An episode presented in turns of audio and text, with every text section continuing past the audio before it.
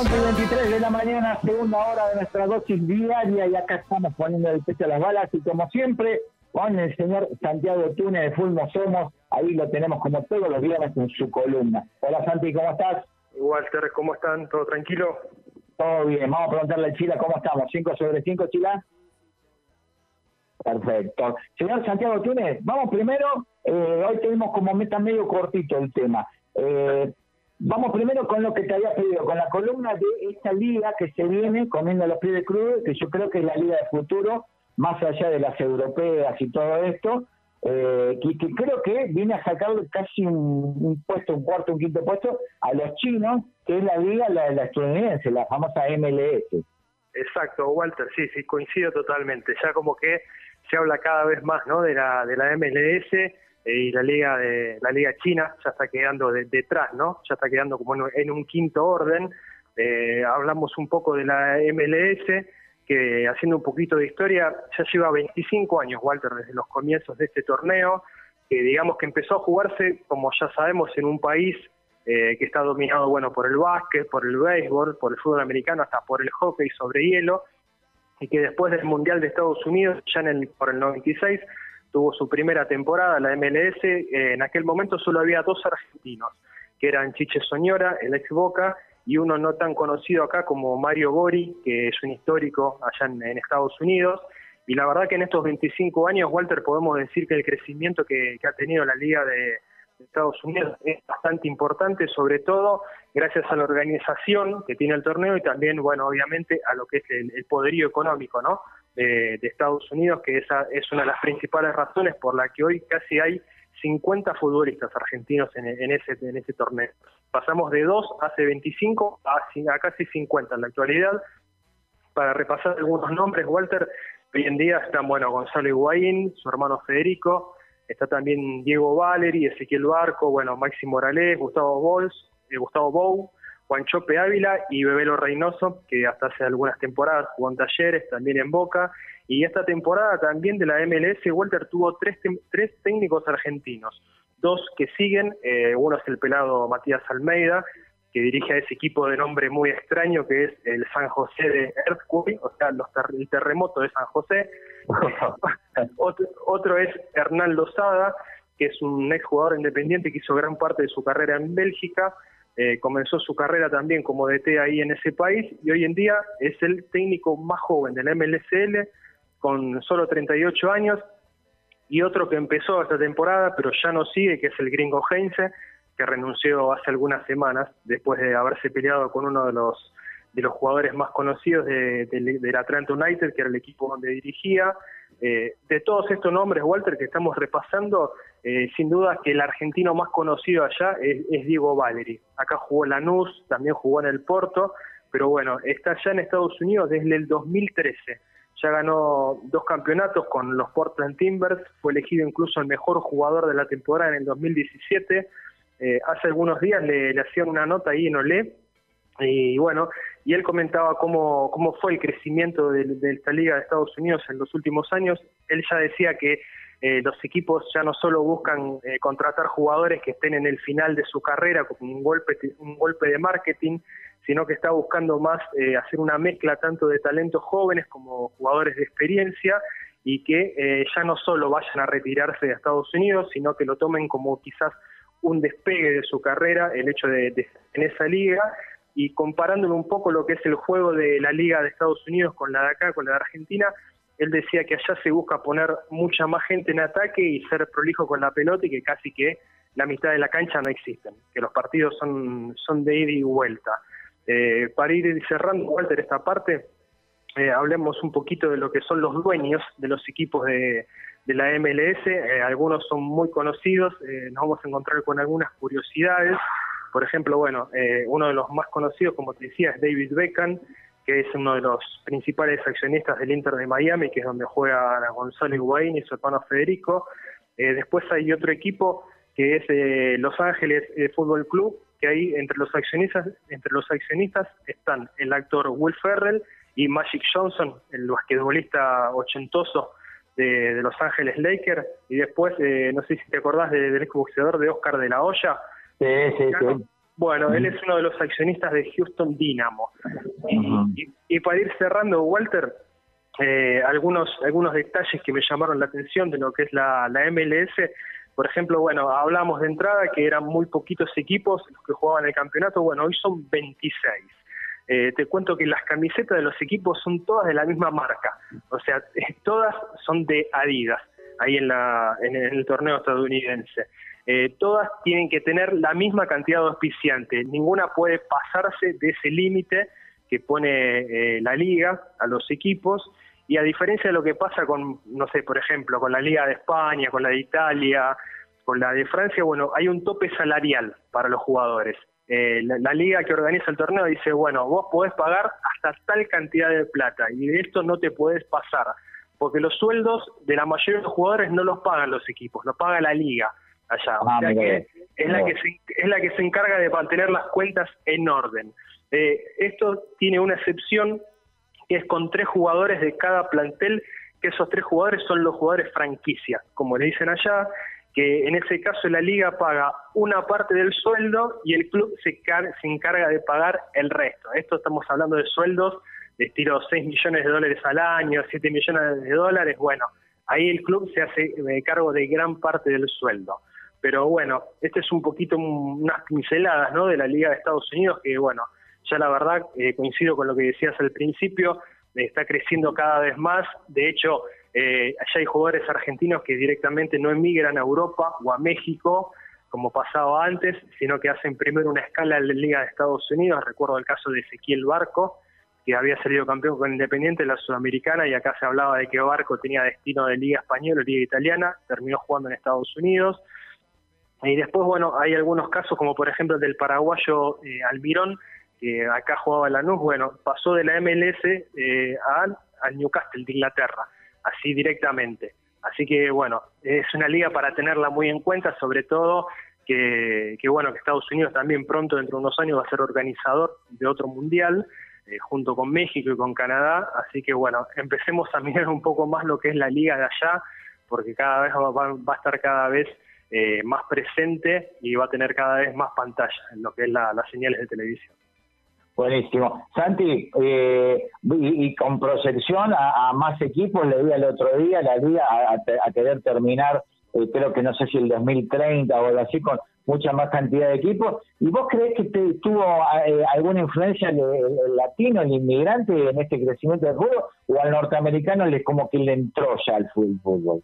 No, yo creo que sí, hay un poco, hay un poco de lo que es la, lo que es eh, el, hincha latino, ¿no? El, inmigrante latino de cada ciudad de Estados Unidos, pero que también yo creo que lo que se empieza a ver es el resultado de los de los laburos, ¿no? Que se hacen allá en las universidades, viste que muchas veces eh, se suele ver, sobre todo que de entrada era como equipos femeninos de fútbol que había en los colegios, en las universidades, bueno, después empezaron a sumar eh, los equipos masculinos, viste también, y creo que eso ya es como que empieza, ya la base la tienen y ya empieza a tener cada vez más, más resultados, ¿no? De hecho, eh, hace poco se jugó una, una Copa de, las Naciones que México, eh, con un plantel, bueno, de, de, mejor calidad, de, más jerarquía, terminó perdiendo contra una selección de Estados Unidos que era casi el equipo B de ellos, ¿viste? Eh, México dirigido por Martino. Así que, que bueno, yo creo que con los años se, se van a imponer cada vez más, vamos a tener que prestarle más atención. Ya dejaron por completamente de atrás a la, a la Liga China, que tuvo aquel boom en lo que fue 2016, 2017, 2018, sobre todo porque allá también empezó a haber un tope salarial y eso ya no seduce tanto a los jugadores para ir. Y sobre todo también lo, que ofrece Estados Unidos, que te lo cuentan eh, sobre todo los jugadores argentinos, ¿no? que van allá, es como una calidad de vida que ellos los... Eh, los conforma por, por completo, ¿viste? Van, se van a vivir a ciudades como como Boston, como Chicago, eh, todo ordenado. Eso sí, dicen que son exigentes. No es que vos vas a hacer la plancha. Eh, va al extranjero y dice, ah, yo soy la figura del equipo y listo. Voy, vengo acá, me llevo los dólares, hago la plancha. No. Es decir, hay una exigencia bastante importante. Es decir, eh, onda, bueno, vos querés ganar 6 millones de dólares al año, bueno, te lo tenés que ganar en la cancha. No, es que regalan la plata ya como quizá pasaba, ¿te acordás Walter en la época de lo que fueron unos comienzos que tampoco se llamaba MLS en esos tiempos donde jugaban Pelé, Beckenbauer, estaba Craes, estaba el paraguayo Cabañas, lo que fue eh, los 70 y parte de los 80. Había, Santi había italiano que se llamaba Giorgio Chinaglia. Sí, ¿viste? Era un personaje con, unos bigotes tipo Manolo, para que la gente se ubique eh, como el, el, cantante de los, ay, ¿cómo se llamaba este grupo que cantaba la Inca, la canción Inca? Eh, los, ah, bueno, bueno, con unos bigotes tipo Manubrio era Giorgio Chinaglia, que era compañero de colegio. Claro, viste, ya como que eh, aquella vez no como que no logró prender el fútbol en, ese momento ahí en Estados Unidos. Hoy en día la verdad que entendió completo más allá de sigue estando por detrás del básquet o del béisbol o del fútbol americano. Sigue siendo un, deporte que está relegado, pero ya no tanto. Así que eh, me encontré con algunos datos que la verdad que me sorprendieron, que te hablan de una organización eh, que acá no, existe. El calendario es muy parecido a lo que es la NBA. Está la conferencia oeste y la conferencia este. Eh, juegan partido cada conferencia y después empieza la serie de, de playoffs. Allá no es que sale campeón el que más puntos logra, sino que después empiezan los playoffs, eh, bueno, octavo de final, cuarto de final, semi, eh, bueno, la definición. Así que, como decíamos, Walter, prestemos la atención porque al menos desde acá a futuro van a ir muchos jugadores argentinos a, lo que es el campeonato norteamericano. Buenísimo. Y hay otra plaza que se abre también para el laburo, es el laburo para un montón de gente, más allá de los jugadores, eh, preparadores físicos y todo, todo lo que tiene que ver con el, con el mundo del fútbol. Está, está muy bueno. Y yo veo muy profesionalizado y tal cual como decía, los tipos cuando organizan las cosas, los yankees hay experiencia de todos lados, en los espectáculos, en otros deportes, todos son una cosa realmente increíble. Mira, anoche estaba viendo eh, en, Netflix, el que lo recomiendo, hay un documental eh, eh, que habla de que fue una pelea histórica entre los jugadores de Indiana Pacers contra los de Detroit Pistons en el 2004, más los hinchas de Detroit Pistons, o sea que solo por completo uno habla de la organización, viste, de Estados Unidos, de la imagen del campeonato, que se descontroló por completo ese día el partido, y lo que fue los castigos para cada jugador y para los hinchas es eh, el estilo, ¿cómo vas a dañar la imagen de nuestro campeonato? Claro, claro, claro. nosotros estamos por encima tuyo, eh, vos vas a hacer lo que nosotros te digamos, ¿viste? Y, jugadores que tenían una chapa, pero que no que no se puede creer, no estamos hablando de jugadores de, la chapa de Jordan o de Magic Johnson o de, de, Dennis Rodman, por ejemplo, pero tipos muy conocidos en lo que era ese momento del NBA y con castigos que, bueno, te vas a ubicar este negocio no se puede tocar, no se puede manchar. Y la verdad que eh, creo que el, eh, el estilo de la MLS va también por ese lado, como es la, la, sociedad estadounidense, ¿no? Vos no te podés salir de, de las reglas que ellos marcan, más allá de que siempre tenés el loco de que entra un shopping eh, con una ametralladora o un y, hace un desastre, ¿no? Pero, pero, pero vos tenés que ir por el camino que te marcan ellos. Exactamente, tal cual. Santi, eh, ahí está cumplido como siempre, ahí hablamos un poquito y conocimos un poquito más de esta, esta liga de futuro que es la, la liga la americana, la MLS. Vamos a, cerrar hablando un poco de actualidad. Recién, recién me acaban de mandar un mensaje que parece que entró a tercia. Estábamos hablando el otro día, ahí por, por vía WhatsApp, que eh, eh, Cristiano Ronaldo ya casi tendría todo cerrado con el City, que Mbappé hubo una fuerte oferta del, del Real Madrid, porque también la Liga Española ve, muy preocupada que con la ida de Messi se le fue no solamente Messi al Barcelona, sino casi la imagen de la Liga en todo el mundo. Eh, pero ahora dicen que último, unos últimos momentos que parece que el, United tendría que, que Cristiano Ronaldo vaya a, jugar nuevamente a sus filas. Exacto. Sí, sabes, hace un rato estaba estaba mirando ahí en, ESPN, leyendo un poco de los diarios eh, europeos, pero sobre todo en ESPN que estaba eh, Christian Martin, que es un periodista muy creíble, la verdad que yo le creo lo que dice, y, comentaba esto, sí, de que cuando parecía que ya estaba así,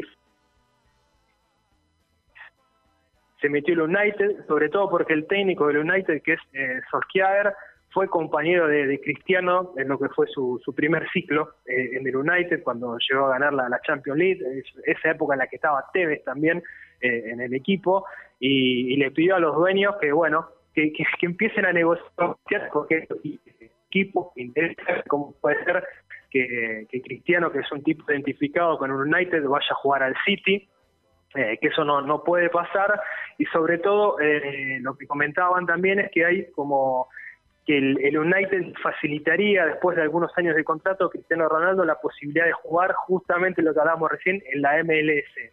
Eh, porque los dueños del United también son dueños de un país del campeonato estadounidense, así que eso también como que podría empezar a, hacer un guiño para la llegada de, Cristiano al United. Lo que sí está confirmado es que Cristiano en la Juventus no sigue.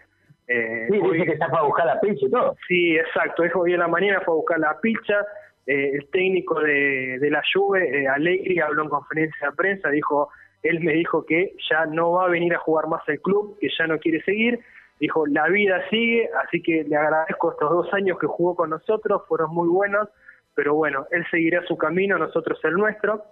Así que, que bueno, si se da el pase al, City, bueno, serían 30 millones de euros. Es lo, que se comenta en Europa y la verdad que sacudiría lo que es un mercado de pases que ya primero se sacudió con lo que fue la llegada de Messi al, al PSG, eh, sobre todo en esta época, en esta época eh, no me gusta llamarle post pandemia, ¿no? Porque todavía seguimos con la pandemia, pero cuando se hablaba de que los clubes todavía estaban afectados económicamente por lo que fueron eh, estos meses con, menos ingreso de, dinero, bueno, eh, por un lado el, el, mercado europeo se sacudiría con lo que es el pase de, Cristiano, tanto sea al City como al United, y el otro es el que mencionaba vos, Walter, que es el de Mbappé al, al Real Madrid, por una cifra también impresionante. El PSG pide 220 millones de euros, el Real Madrid ayer hizo una oferta de 170 millones.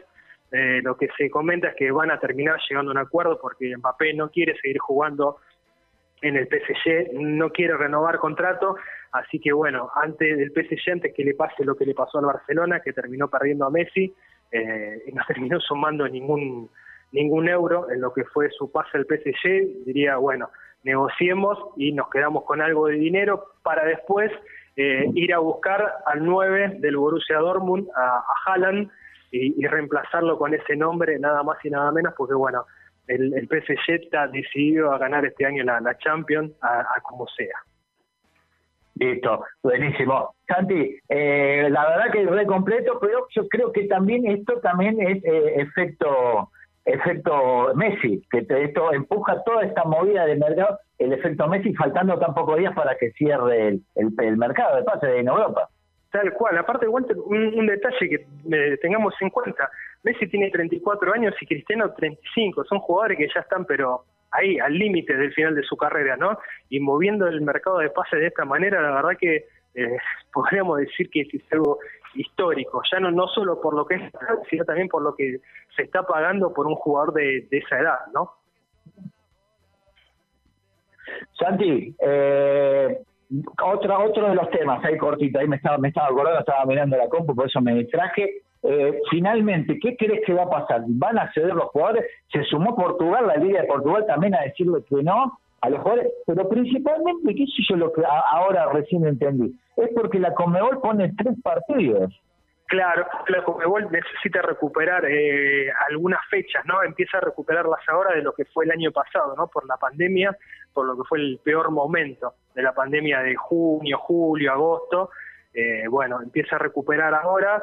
Mira, yo creo, eh, me animo a decirte que los van a terminar cediendo por lo que es presión de la FIFA pero que esto va a marcar un antecedente en lo que esta va a ser la última eliminatoria de que se va a jugar a 18 partidos, de, todos contra todos. Pero eh, me la juego, Walter, como te dije y lo hablamos, recuerdo hace, algún, no sé si fue este año o, o el año pasado, que este, este formato de eliminatoria sudamericana se termina acá, eh, va a ser la, el último año o el último mundial que se va a jugar eh, así a lo largo del tiempo, durante casi tres años, un partido cada dos o tres meses, dos partidos, mejor dicho, una doble fecha eliminatoria cada dos o tres meses, y, vamos a, a, volver al sistema que con el que se jugó a lo que fue el Mundial de Estados Unidos, de dividir en dos grupos, en aquel momento grupo de cinco y otro de cuatro, porque recuerdo que Chile estaba suspendido por aquel, ¿te acordás cuando el arquero de Chile en el Maracaná había sí, sí, bueno, en ese momento Chile estaba suspendido Estados Unidos, pero para mí termina, termina jugando dos grupos de cinco en un mes y medio, un año antes del Mundial, eh, todos, todos contra todos en el grupo, y bueno, los dos primeros de cada zona van al Mundial, después se verá quiénes van al repechaje, pero por presión de los clubes de Europa, que bueno, que cada vez tienen más poder, de hecho son los que pagan los sueldos de los jugadores, imagínate si ya tenían miedo de lesionarse, ahora que vienen eh, una época de pandemia, más todavía, así que eh, para mí, por más que la por más que la FIFA se queje ahora, bueno, dirán, bueno, dale, ahora los damos, pero o a lo sumo se postergará y creo que si se posterga ya es el final de, este calendario. La Conmebol no, no va a poder hacer mucho que digamos en ese sentido. Mandan los clubes, lamentablemente, eh, es un nuevo tiempo del fútbol y ya, bueno, eh, se, definirá todo en un mes y medio, que creo que para lo que es eh, el físico de los jugadores es lo mejor. Eh, juegan todo un año en Europa tranquilo, con más descanso y después, bueno, terminarán viniendo a jugar ese año antes del Mundial acá, a Sudamérica, y ahí, bueno, a definir la clasificación para la Copa del Mundo. Y, como reflexión final de Santi, que está en red y todo, la, FIFA está, está al porque no no no puede no puede que se le juntan las federaciones europeas y no no puede no puede torcer eso. Van finalmente van a, yo creo que van a terminar eh, suspendiendo la última fecha se van a jugar solamente dos partidos.